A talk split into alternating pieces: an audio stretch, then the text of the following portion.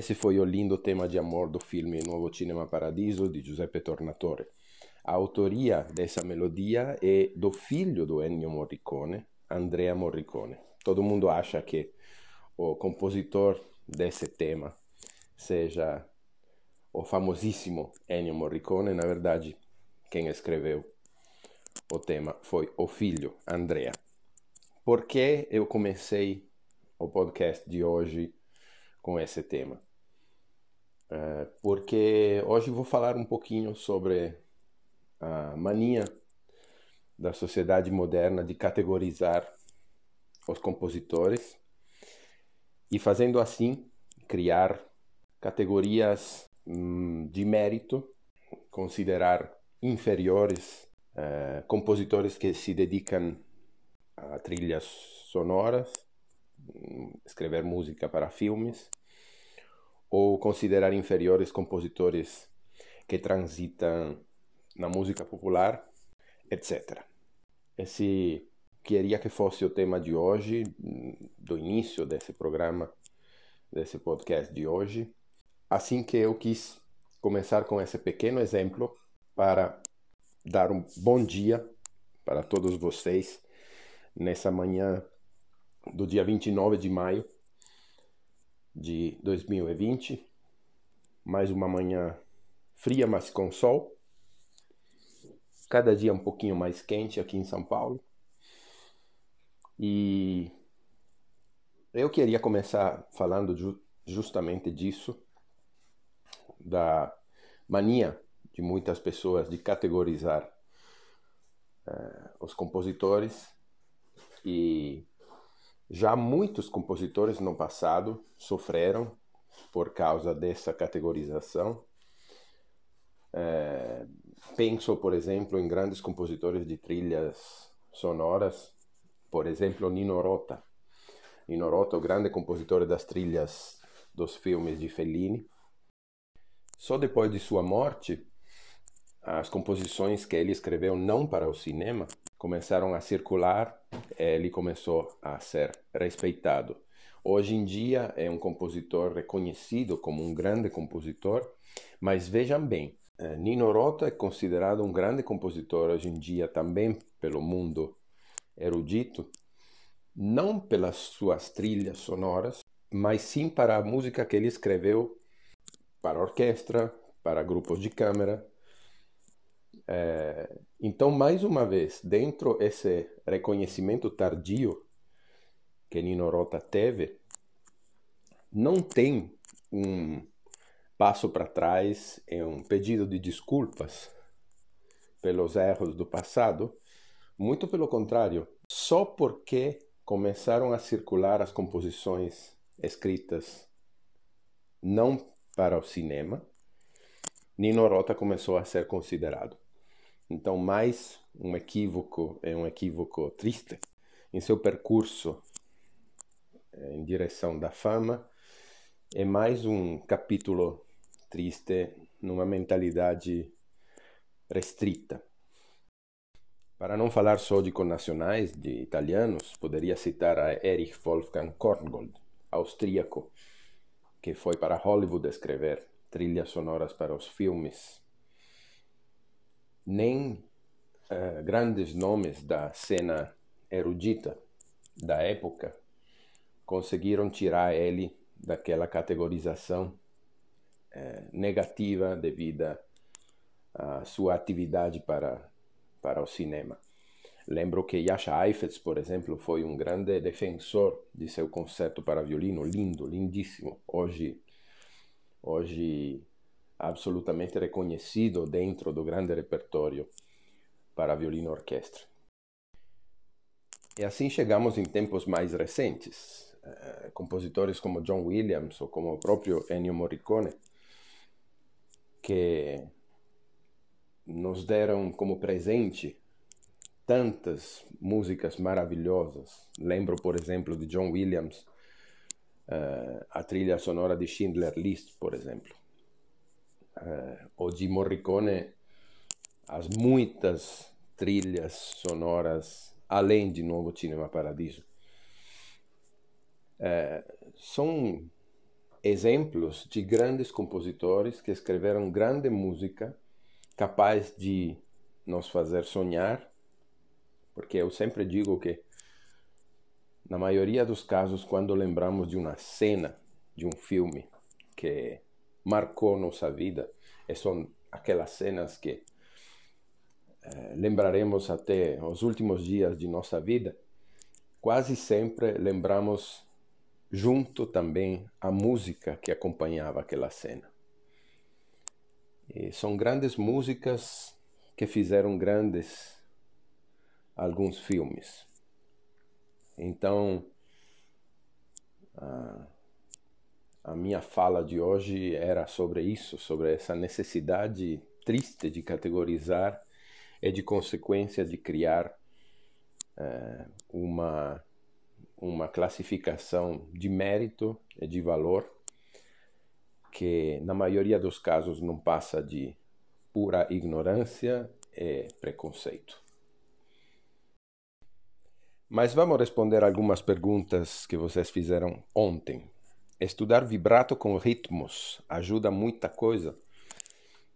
Bom, hum, estudar vibrato com ritmo certamente ajuda porque uh, o conceito de estudar vibrato com ritmo é de começar a dominar a quantidade de oscilações e a amplitude e a velocidade.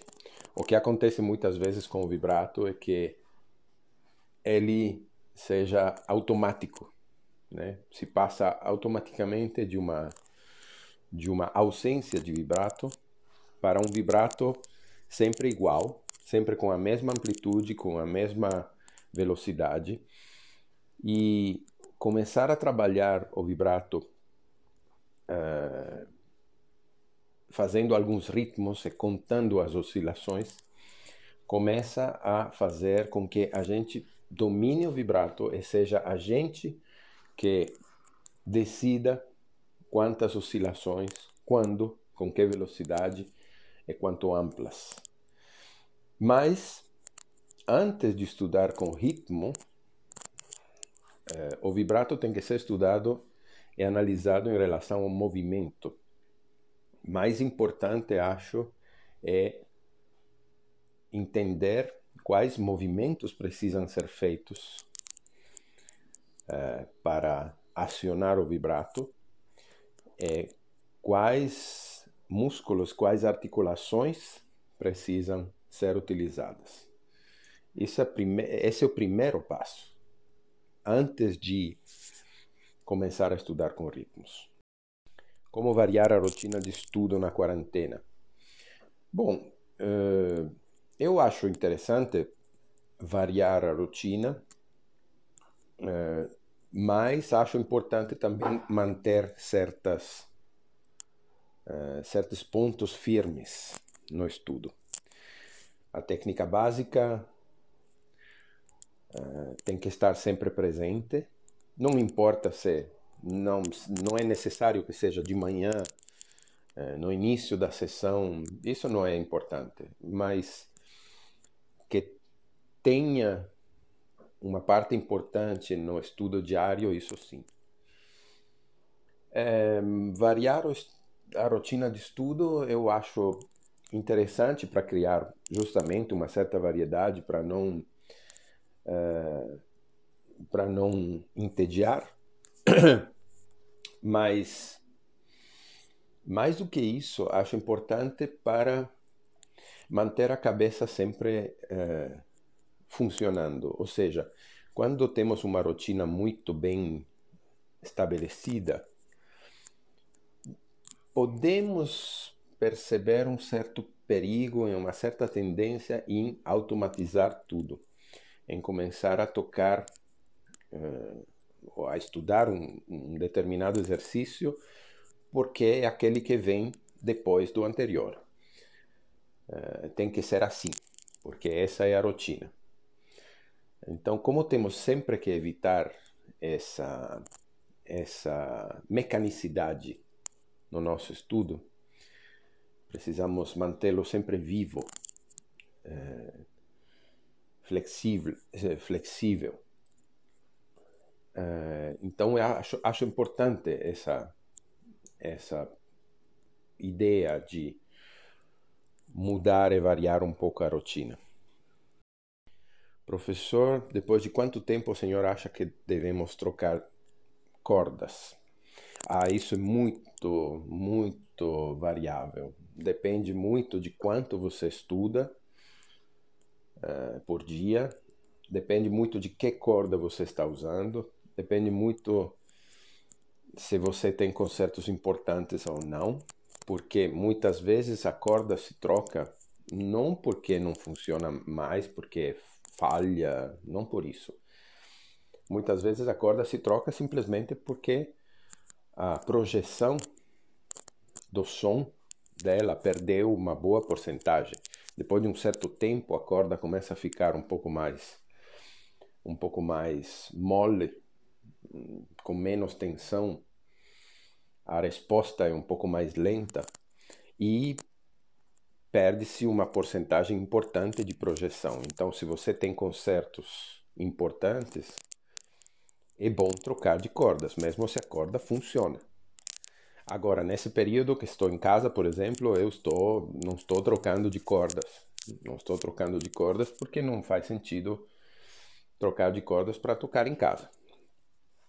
É, as cordas boas, aquelas que eu uso, por exemplo, a PI da, da Thomas Tick, elas não falham não falham depois de muito tempo, inclusive.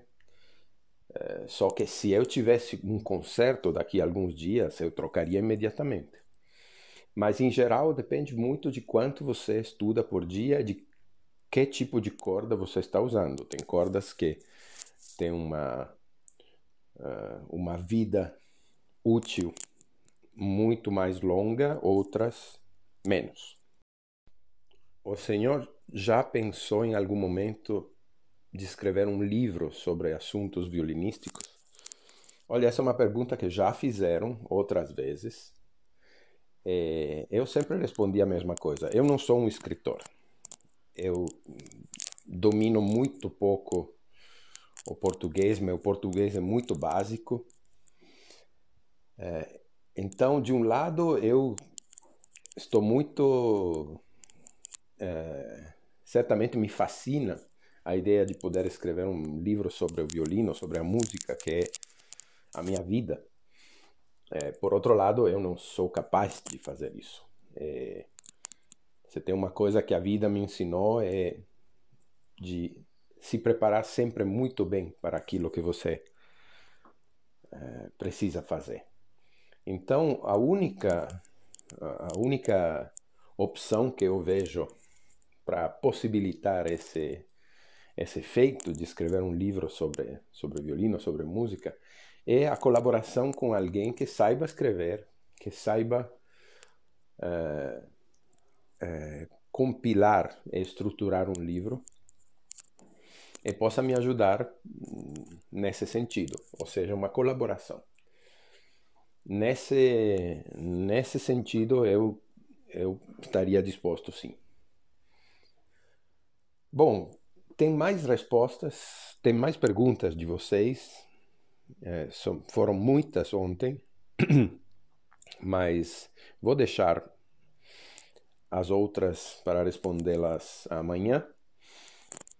É, por enquanto, desejo a todos vocês um lindo dia é, e nos, nos falamos novamente amanhã para começar nosso final de semana. Um grande abraço musical. Tchau, tchau.